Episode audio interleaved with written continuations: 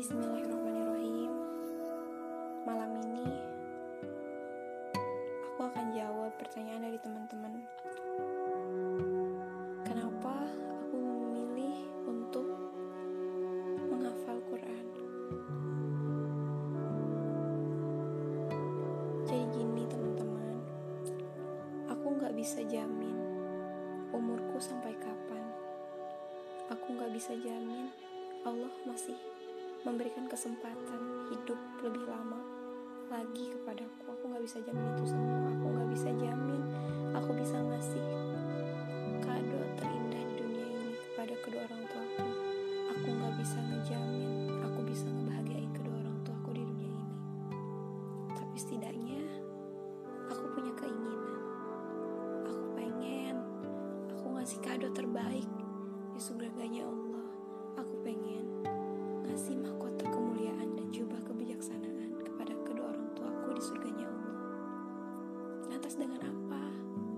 Guruku pernah bilang, seorang penghafal Al-Quran itu akan bisa membawa 10 orang yang dicintai masuk surga. Seorang penghafal Al-Quran itu bisa menghadiahkan mahkota terbaik, mahkota kemuliaan,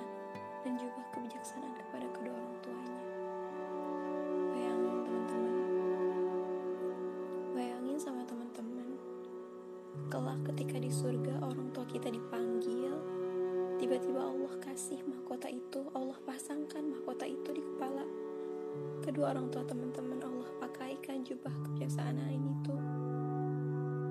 Bayangin teman-teman. Dan orang tua kita bertanya, orang tua kita nggak tahu ini dari mana. Orang tua kita bertanya, ya Allah ini dari mana? Allah menjawab,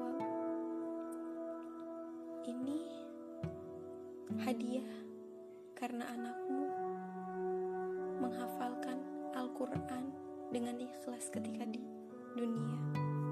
Bayangin teman-teman, mungkin kita nggak bisa, nggak akan pernah bisa ngebalas jasa orang tua kita di dunia.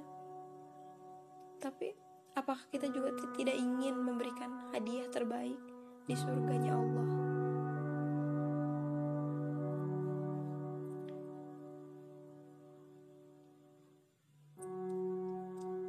Selain itu teman-teman